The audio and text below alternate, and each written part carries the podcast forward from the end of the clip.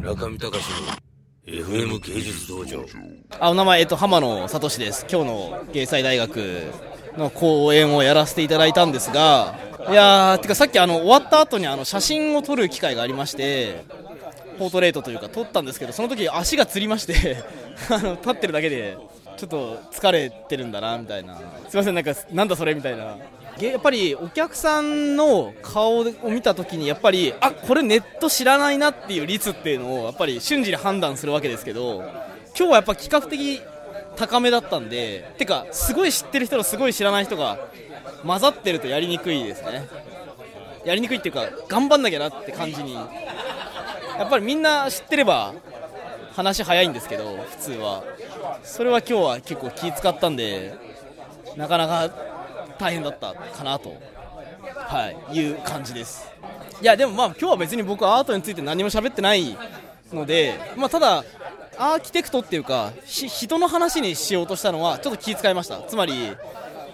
やっぱりなんか環境とか技術がとか喋られても普通やっぱり興味ないっていうか知らないと分かんないですけどこういう風に作ってる人がいて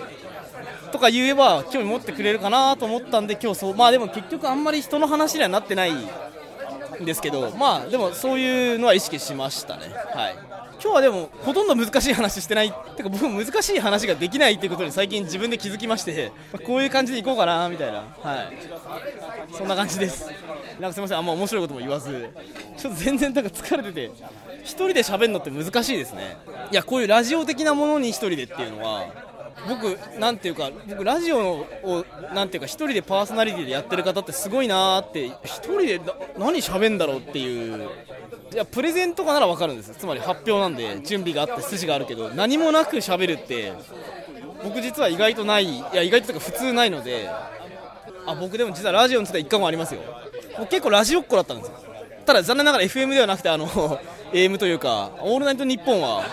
結構普通に聞いてるリスナーだったのでまあ、だからちょっと洋楽好きとかそっちとは違うんですけど結構普通にあの小学校ぐらいからですかねは結構ラジオ聞いててそれこそまあ僕らの世代だと伊集院光のラジオってのはすごいある一定のクラスターの大人気なんですけどもう聞いてたしまあ、あと普通にまあだからナインティナインのオールナイトニッポンとかですね。であんまりにも好きなんで一時期はあの iPod とかに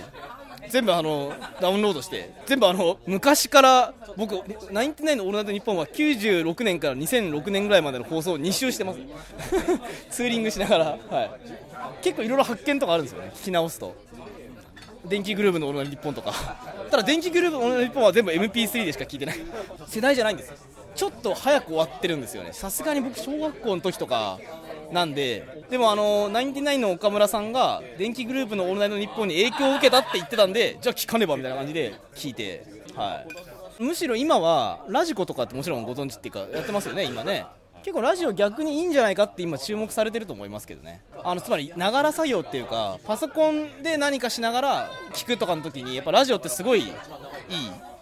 って気づかれてて多分今やってるユーストリームとかもむしろラジオ的にみんな使ってるっていうか聞いてると思います、ね、映像なんかどうでもいいっていうかなんかしながらダラダラ聞けるみたいな。むしろ今までのなんかそのラジオって車の中でしかとかそういう話になったじゃないですか。もうなんかみんな家では聞かなくなるよねっていう。逆にパソコンですごいなんかする人にとってはラジオ的なものとかラジオが今むしろかなり価値を持ってきてるじゃないかと思いますよ。まあ、ラジコの出現、まあ、ユーストリームでもいいんですけど、まあ、ユーストリームはラジオじゃないんであれですけど、多分最近だとすごいネットと一緒にツイッター聞きながら見るぞって人すごいいっぱいいたんで、結構ネットとの相性はむしろラジオはすごいいいはずですね。ツイッターとかユーストリームが出てきたことで逆に輝いてきたっていうのがだと思いますね。はい。中見隆の FM 芸術道場。